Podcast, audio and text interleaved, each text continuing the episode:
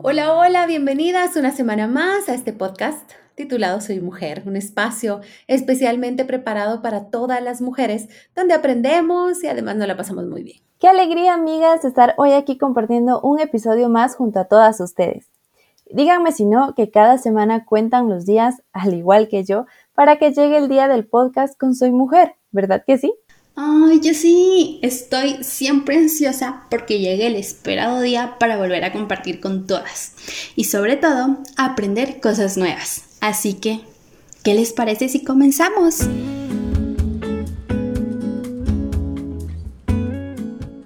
Nosotras siempre queremos ayudar a todas nuestras amigas que son parte de esta linda comunidad. Por eso siempre estamos buscando nuevos y útiles consejos para facilitar nuestras actividades del día a día y por supuesto que también de superación y de emprendimiento. Así es. Por eso, amigas, tengan preparado dónde apuntar los consejos del día de hoy que seguramente serán de gran ayuda para todas y aún más para aquellas personas que tengan un pequeño negocio. Sacar adelante un negocio es como las demás cosas en esta vida.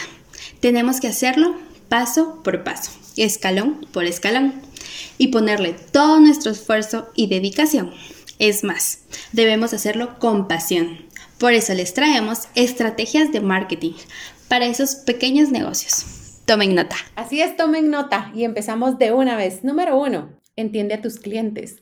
Tienes que tomarte todo el tiempo que sea necesario para estudiar a tu mercado y comprender sus necesidades y sus deseos. Recuerda segmentar por edades, comportamientos a la hora de comprar, nivel socioeconómico, etc. Número dos, elige tus canales de comunicación. De acuerdo al producto o servicio que ofrezcas, te darás cuenta de que hay redes que te convienen más que otras. Por ejemplo, si tu negocio vende ropa para damas, las redes como Facebook e Instagram serán muy útiles para ti. Facebook te permite formar una comunidad online e Instagram también, con el agregado de que es una red completamente visual y fabulosa para productos como la ropa. 3. Usa testimonios. Los testimonios y opiniones positivas sobre nuestros servicios o productos son muy efectivos a la hora de promocionarnos. Puedes solicitarles a tus clientes que te brinden algún testimonio sobre la valoración de un producto o servicio y luego publicarlo en tu página web o, en tus redes. Número 4. Entrega obsequios. Regálale algo a todos tus clientes o a aquellos que cumplan un determinado número de compras. Los obsequios pueden ser llaveros, destapadores, calendarios, camisetas, con el logo o nombre de tu marca.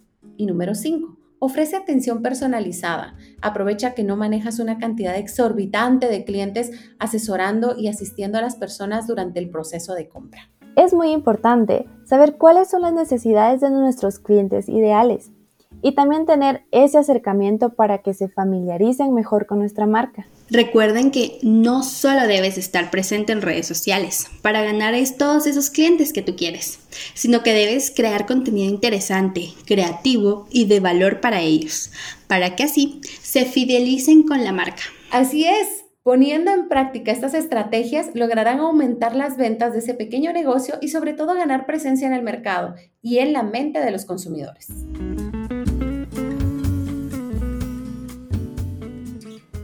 Amigas, ha llegado el segmento favorito de Soy Mujer.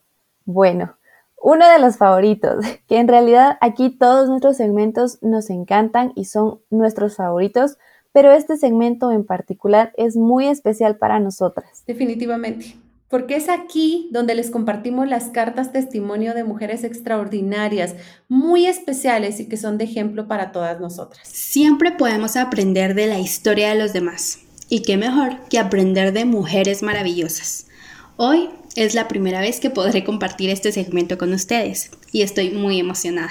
Así que comencemos. Soy mujer transformada. Soy la segunda de tres hermanos.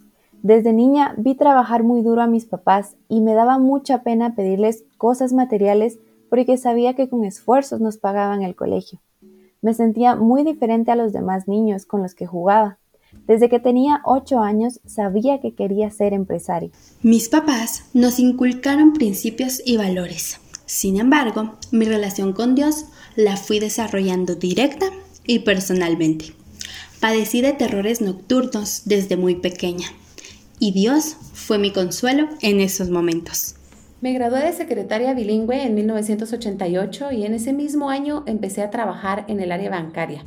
Me casé y tuve dos hijos, Andrés y Michelle, quienes desde el primer día de su existencia fueron mis motores para luchar y no dejarme vencer. A los años cerré pensum de administración de empresas. Durante mi matrimonio tuvimos muchos problemas y le pedí ayuda a Dios. Y una noche tuve un sueño en el que Dios me decía que me iba a dar una última oportunidad para salvar a mis hijos. Él me dio una clave para que mis hijos entraran en el cielo. Al día siguiente me levanté y sentí que mi relación con Dios se había transformado. Parecía que iniciábamos algo nuevo. Literalmente así fue. Finalmente, el divorcio se dio y viví con mis hijos uno de los procesos más difíciles que una familia puede pasar. Sin embargo, Dios estuvo con nosotros, me fue guiando y haciéndome entender que, si esperamos, veremos que aún en la adversidad nos ayuda y tiene un propósito siempre. En diciembre del 2012 tuve un problema muy fuerte y creí que iba a morir del dolor que esto me había causado, por lo que el 1 de enero del 2013 tomé la decisión de hacer algo por alguien más y permitirle a Dios que Él se encargara de mis cosas.